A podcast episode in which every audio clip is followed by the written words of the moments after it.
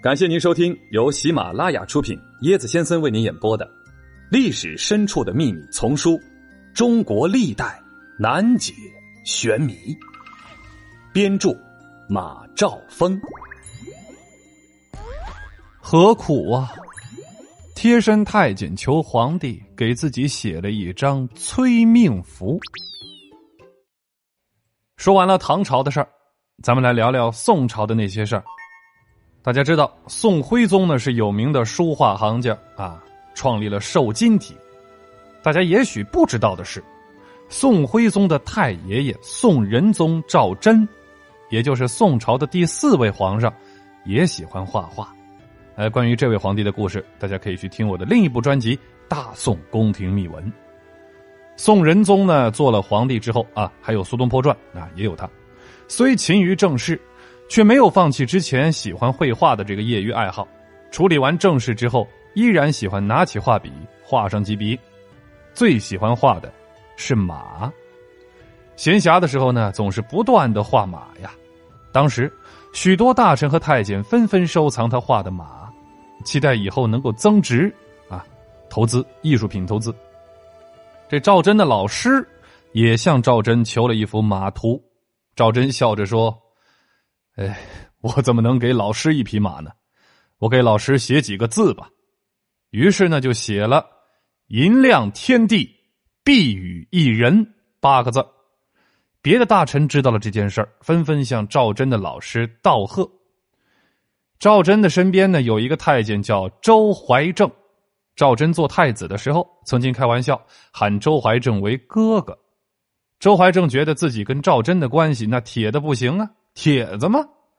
哎，那一天呢，他听说赵祯给老师写了几个字儿作为赏赐，为显示自己在赵祯面前非常吃得开，周怀正也请赵祯给他写了几个字。赵祯笑了笑：“我给你画一匹马行吗？”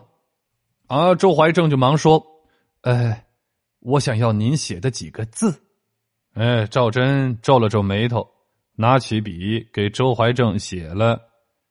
周家哥哥，斩斩，哪个斩呢？斩头的斩，斩首的斩。写了这几个大字，周怀正看了大为惊慌。可是转念一想，觉得这是赵真在和自己开玩笑。他想，自己跟赵真的关系这么好，赵真不会斩杀自己的。于是，周怀正收好了“周家哥哥斩斩”这几个字不料啊！赵祯写的“周家哥哥展展”，后来真的把周怀正推上了断头台。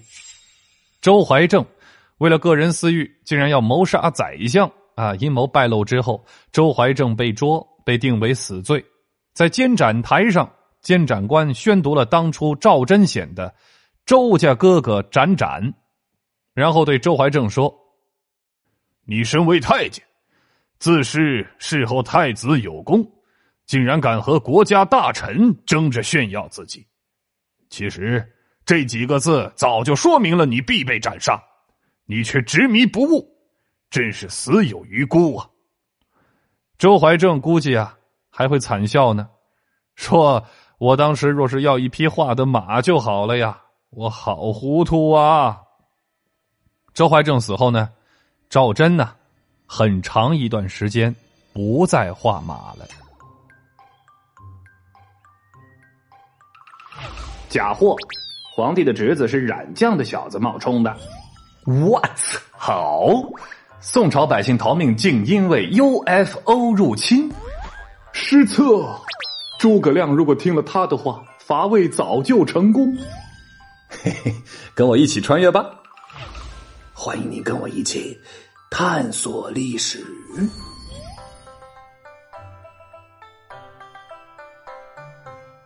本集的趣味链接啊，这个趣味链接在《苏东坡传》也有，就是敌国舍不得他死的宋仁宗。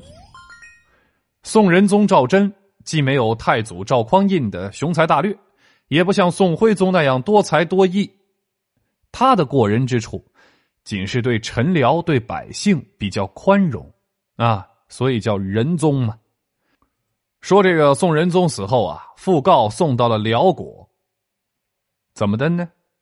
史书上说：“燕境之人，无远近，皆哭。”连卢主，就是辽国的这个首领，也握住使者的手，嚎啕大哭啊，说：“四十二年不食兵戈矣。”啊，一个皇帝死了，让本国的梨树哭得涕泗横流的事屡见不鲜，但是引得邻国百姓和皇帝痛哭，实在是凤毛麟角啊。